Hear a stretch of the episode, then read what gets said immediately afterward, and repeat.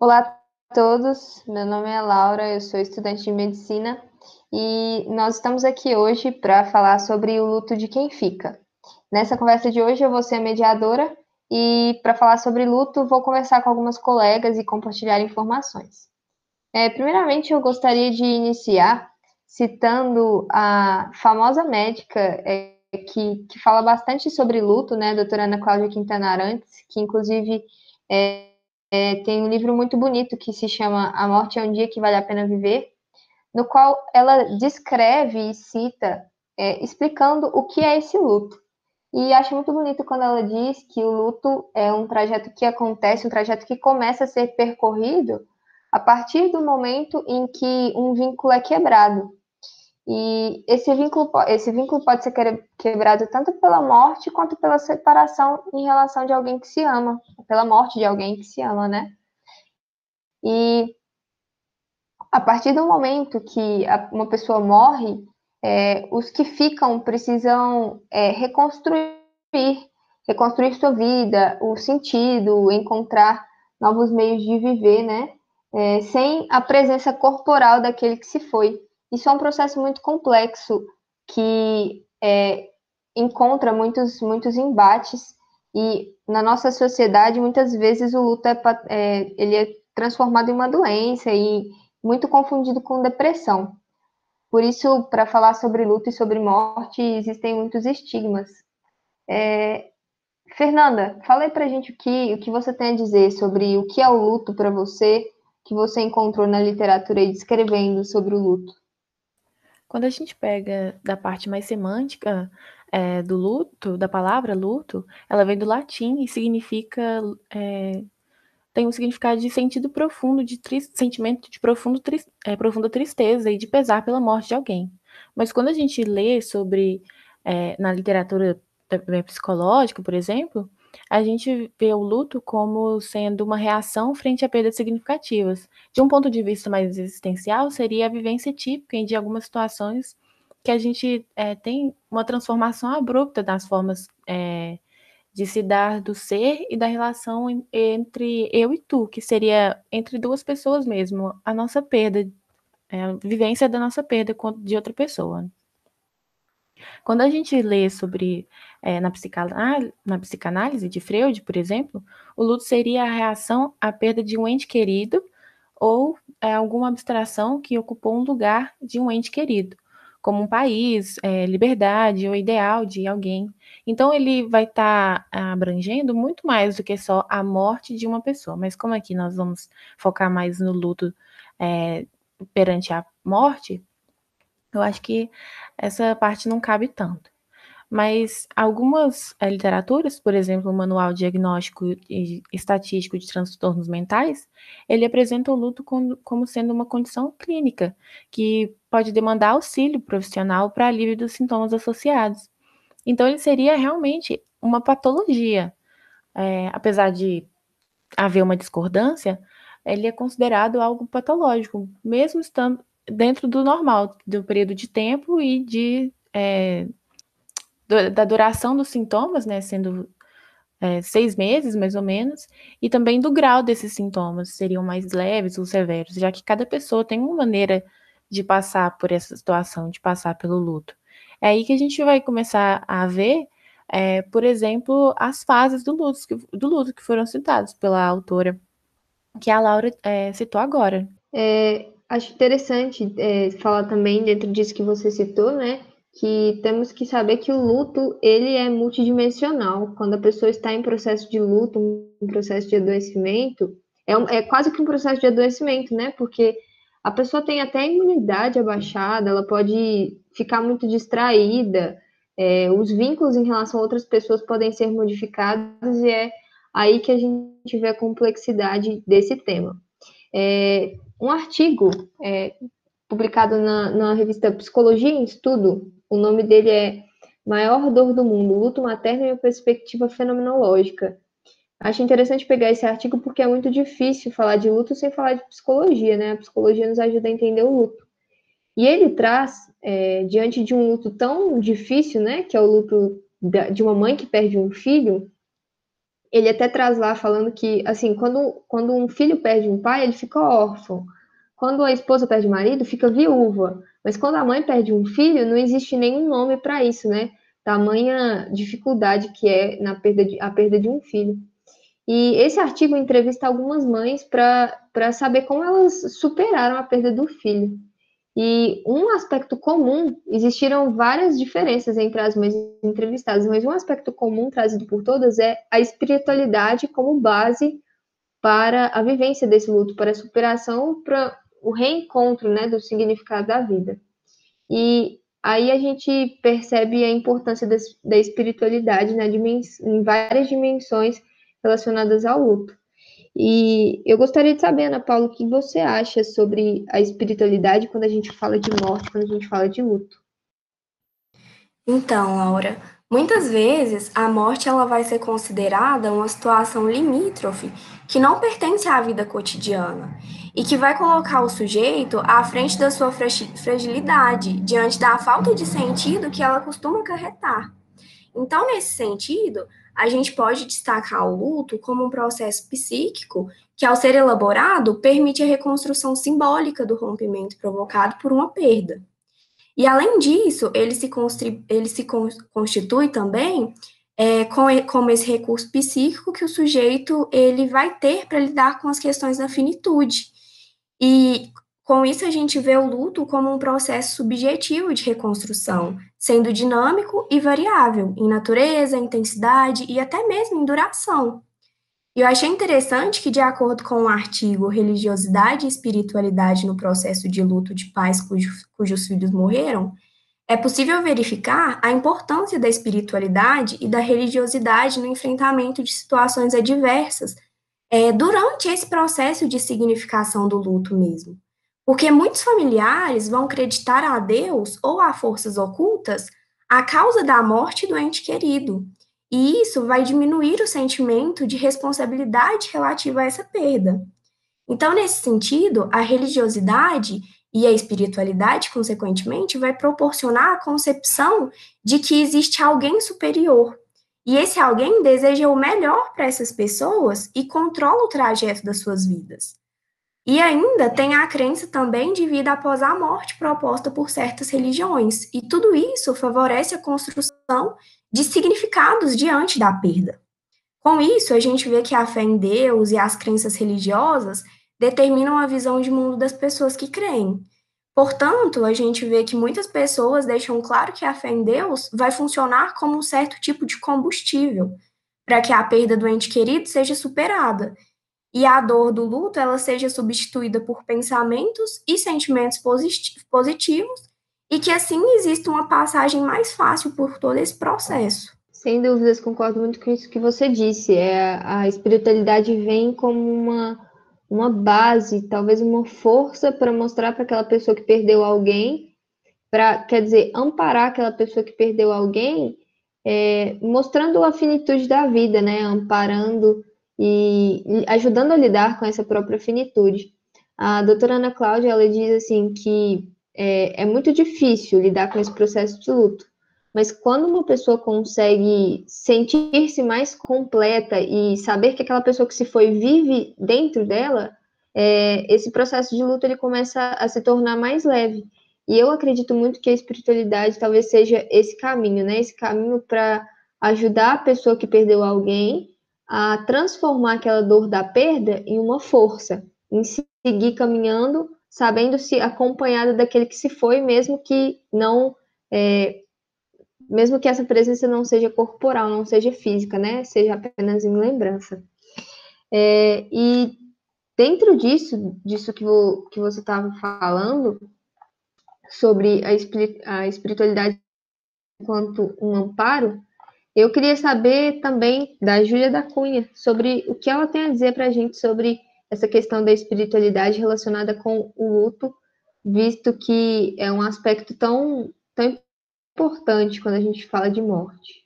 É, então, Laura, é, eu trouxe né, alguns artigos e teve um que me chamou muita atenção né, a respeito tanto do, do da espiritualidade, né, quanto da religiosidade mesmo, que chama espiritualidade e resiliência, enfrentamentos e situações de luto. E ele traz, né, que tanto é, a espiritualidade quanto a religiosidade, elas são, eles são, elas são aspectos, né, que são essenciais para a gente ter um enfrentamento do luto. A pessoa ela pode não ter religiosidade, mas ela tem espiritualidade. A espiritualidade é tudo aquilo que vai trazer um sentido na nossa vida, né? E junto com a espiritualidade, né, e com a religiosidade também, a gente vai ter a resiliência. A resiliência ela é basicamente a capacidade que a gente tem de enfrentar, de vencer ou de ser fortalecido ou transformado por algumas experiências. Essas experiências seriam de adversidade, como por exemplo o luto, né? A gente sabe que o luto ele é um processo natural de todo ser humano. É, a gente tem que entender a finitude da vida, né? Que a vida ela é finita para todos nós. Então, todas as pessoas vão passar pela morte, vão ter entes queridos passando por esse período. E a gente tem que é, desenvolver essa resiliência, né, essa espiritualidade, para a gente conseguir dar sentido a tudo aquilo que a gente passa. É, é muito importante, né, que é, a partir de certo ponto, todo o período que a gente passa pelo luto é normal. Só que a gente tem que, a partir de certo ponto, conseguir dar sentido a tudo aquilo que a gente sente, né? É a gente conseguir é, ter uma nova visão sobre a morte, sobre o luto, sobre é, a ausência desse ente querido. Então, aí entra né, a espiritualidade. É, ela faz, ela dá um amparo para a gente, né, para a gente conseguir passar por essas situações de uma forma melhor e conseguir sair é, desse, desse episódio de luto, né, de, de uma forma mais leve, é, às vezes até mais curta. É, sem dúvidas, e eu acho que essa resiliência tem sido muito testada nesse período que a gente está vivendo agora de Covid-19, né? É, a temática do luto vem muito forte, sobretudo nesse tempo em que a gente está tão enfraquecido, é, todos cansados de exercer essa resiliência e é, tantas pessoas perdendo muitos familiares de uma vez, isso se torna muito complicado. A doutora Ana Cláudia Quintana, ela diz também um, um, dos textos e, e, vídeos que assisti e li dela, que o início do trajeto do luto ele é muito difícil, porque ele é marcado pelo silêncio. É, o que seria esse silêncio? Seria você se ver diante de uma situação que nunca mais você vai ouvir a voz daquela pessoa que você ama, que você nunca mais vai conseguir se ver nos olhos daquela pessoa que você ama. E quando você não, não se vê, quando você se vê nos olhos de alguém que te ama, né, você se, se realiza enquanto pessoa. Quando a pessoa morre, você não tem mais aquilo. E com a Covid-19, a gente, a gente sabe que muitas vezes a pessoa não tem nem a possibilidade de ter aquele último olhar, ter aquela última palavra, por causa do distanciamento, né? Então, a Covid-19 vem como um, um, desafio maior ainda para essa vivência do luto. No artigo é, que chama Terminalidade, Morte e Luto na Pandemia de Covid-19, Demandas psicológicas emergentes e implicações práticas, artigo escrito e publicado em 2020, ele traz um pouco sobre esses desafios e como a impossibilidade de viver alguns, algumas fases do luto, alguns rituais próprios do, do momento da morte, impedem que esse luto seja vivido de maneira completa e isso dificulta que a próxima fase venha, né? E por isso eu queria saber de você, Júlia Fernandes, é, o que você tem a dizer sobre essa situação da pandemia relacionada ao luto.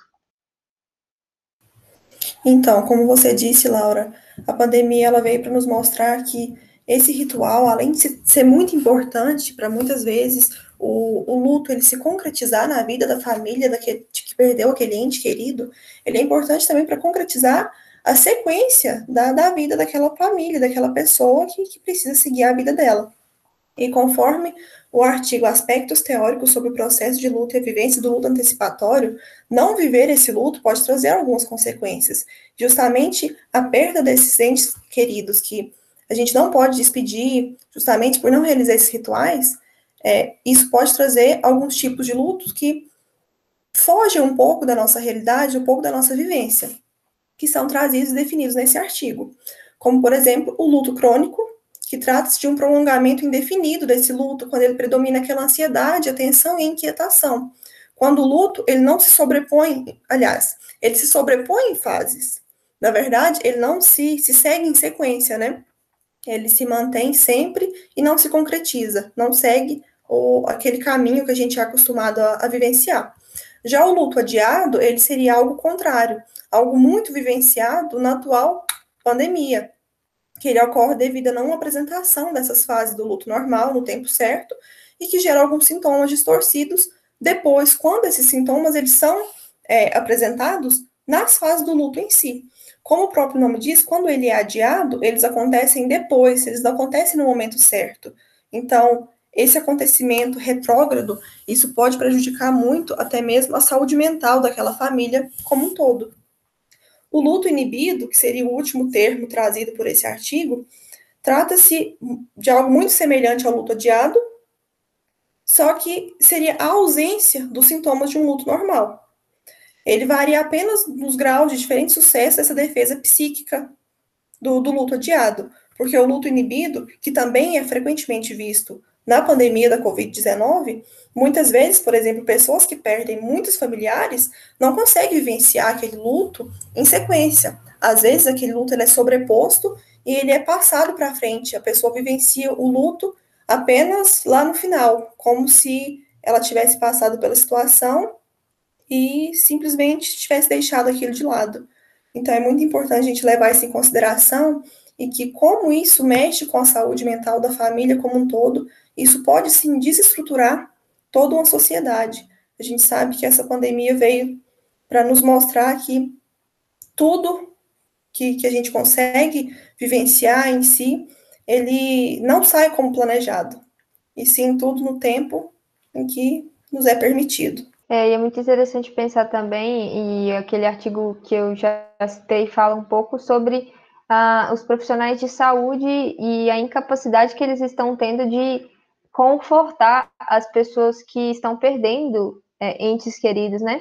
Porque muitas vezes a notícia tem que ser dada por telefone, é, não é possível um abraço e palavras reconfortantes, e isso é, torna mais desafiador esse processo e também nos mostra né, o quanto a presença física e o, a, o apoio de outras pessoas é importante para lidar com a, com o luto e com suas fases e com todas as dificuldades que acompanham. Inclusive, a doutora Ana Cláudia também, citando ela novamente, ela, ela fala assim que para quem cuida de alguém que está num processo de luto, por exemplo, um profissional de saúde, um psicólogo, um terapeuta, é, o, o maior desafio é fazer-se presente no silêncio, né? Quer dizer, fazer o silêncio presente, é você estar ao lado, você poder confortar, mesmo em silêncio, é, se mostrar presente, né? Quando você perde, perde uma pessoa que você ama, os seus amigos, os seus outros familiares serviriam como um apoio, como uma presença. E no período da pandemia, nem isso a gente, a gente pode fazer, né? Porque muitas vezes a gente perde um familiar, a gente não pode ir na casa dos outros familiares, visitá-los e apoiá-los. Então, é um processo complexo que a gente ainda precisa descobrir meios de superar. É, alguma de vocês tem alguma vivência e experiência própria da pandemia, de perda de, de parentes e de como os seus familiares lidaram com isso? Acho que você teve, né, Júlia, um, um pouco dessa experiência. Eu tive sim, e eu vivi muito essa questão do luto inibido. Assim como mencionei no final, essa questão da perda de muitos entes queridos de um período muito, muito próximo. Eu vivenciei com a perda de quatro tios meus, então foi uma situação muito difícil, na qual a gente somente vivenciou aquele luto no final. É como se tudo aquilo se tornasse, falando assim metaforicamente, uma bola de neve e a gente tivesse que superar tudo conjuntamente.